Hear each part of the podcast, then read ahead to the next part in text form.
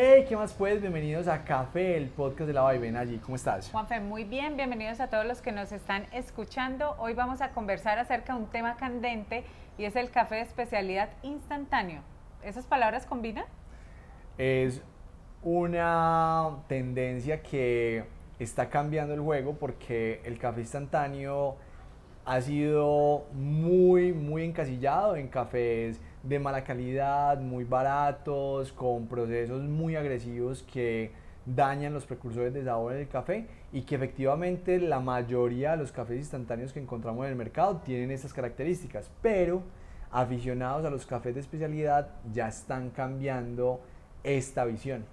Y lo primero que te voy a preguntar es si has probado o no un café instantáneo de especialidad, pero antes de que nos respondas, los quiero invitar a que se suscriban al canal de YouTube si nos están viendo o se suscriban a Spotify, Apple Podcasts o Amazon Music si nos están escuchando.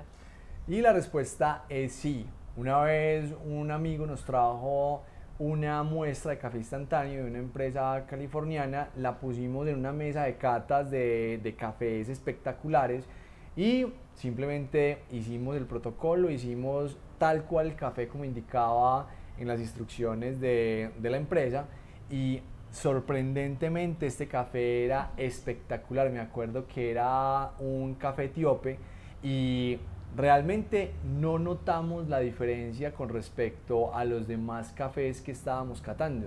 Simplemente un poquito en el residual, pero no era una cosa que castigáramos la tasa de ese café instantáneo y ahí fue cuando empezamos a ver que muchas empresas ya están viendo cómo poner cafés de especialidad, cafés de unas características muy exóticas en un café instantáneo. Y es que esto cambia las reglas de juego porque precisamente el instantáneo se caracteriza por lo rápido que lo podemos hacer, pero históricamente, tú lo mencionabas al principio, se utilizaban malas materias primas. Pero ¿qué pasa si ahora empezamos a utilizar excelentes materias primas? Y quería preguntarte cómo están haciendo estos instantáneos para garantizar que se mantengan esas notas de cata que uno esperaría encontrar en un café de especialidad y al tiempo se pueda hacer de manera rápida.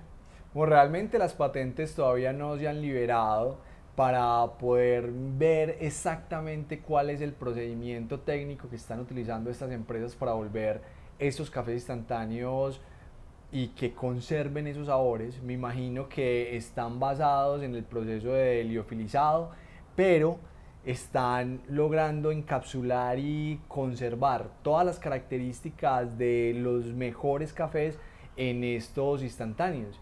Y ahí es donde la ciencia y donde toda la experimentación que invierten estas compañías empieza a tener un valor muy interesante en el mercado. Todavía es muy incipiente, pero ya estamos viendo marcas que están permanentemente sacando productos que aún son costosos, pero que ya están. Entonces, no, no se nos puede hacer raro que en unos años ya tengamos cafés instantáneos de altísima calidad en mercados en países productores. Y esta es una alarma para los empresarios que estamos en países productores, precisamente qué podemos empezar a hacer, a qué elementos podemos empezar a adoptar de los países comercializadores que la tienen clarísima en temas de innovación y desarrollo, porque hace unos años esto hubiese sido como el santo grial y hoy ya es una realidad eh, y ya vemos comercializando varios de estos cafés y como lo decías tú, ya los probamos y sabemos de primera mano que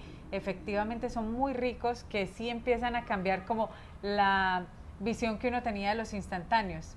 Tú mencionabas algo que a mí me gusta ver y es el precio. ¿Cómo estamos en temas de precio para un consumidor final? ¿Qué tan rentable es o no comprar un café de este tipo? Bueno, en este momento las marcas que hemos consultado y que hemos probado están alrededor de los 2 dólares por taza, que para hacer un café que vas a preparar en tu oficina, en tu casa, pues está alto el, el, el precio pero la facilidad, la rapidez, la comodidad y la calidad que estás obteniendo, pues también es un plus que dan estos cafés instantáneos. Entonces, en la medida que esto se vuelva más masivo, que estas empresas puedan tener mayor cantidad de mercado, que puedan aumentar su negociación a escala, pues muy seguramente se van a ir bajando los precios y vamos a tener cafés instantáneos de altísima calidad mucho más asequibles. Todo este análisis que mencionas ya está en Coffee Business. Hicimos el comparativo de precios, de calidades, de, de lo que hemos encontrado en el mercado, de estas marcas que están incursionando y llegando fuertemente desde países comercializadores. Y pues quienes son suscriptores ya lo pueden leer en detalle si les puede la curiosidad como a mí de saber si realmente era rentable o no para un consumidor final empezar a optar por esta forma de preparar café y ahorrarse un poquito más de tiempo en su preparación matutina, por ejemplo. Y el gran reto de los cafés de especialidad como el que nos estamos tomando en este momento es la preparación, porque si tú no sabes cuál es la molienda, cuál es la cantidad de agua café, cuál es el tiempo de extracción, cuál es la temperatura del agua, con toda seguridad no vas a obtener la mayor cantidad de precursores de sabor o de la calidad en taza que teniendo estos parámetros bien medidos pues vas a poder obtener.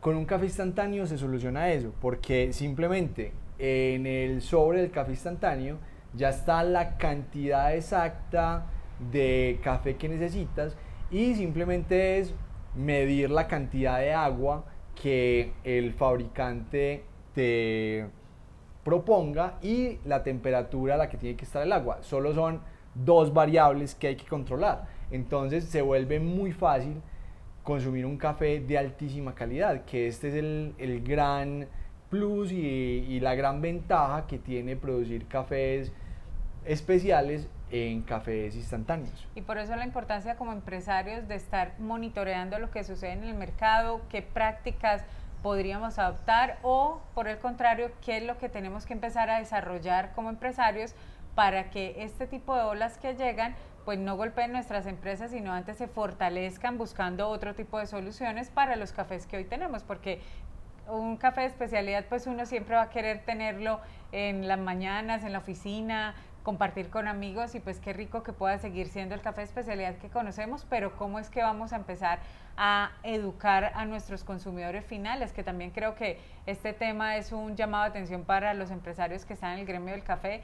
Sigamos educando al público porque esto es una labor que nunca termina. Siempre vamos a tener que estar comentándoles cómo se prepara, qué es lo que van a obtener, por qué tiene tantas bondades consumir un café de especialidad. Todos estos eh, tips que podamos darle a nuestro cliente final, créanme que va a hacer la diferencia en la comercialización del café.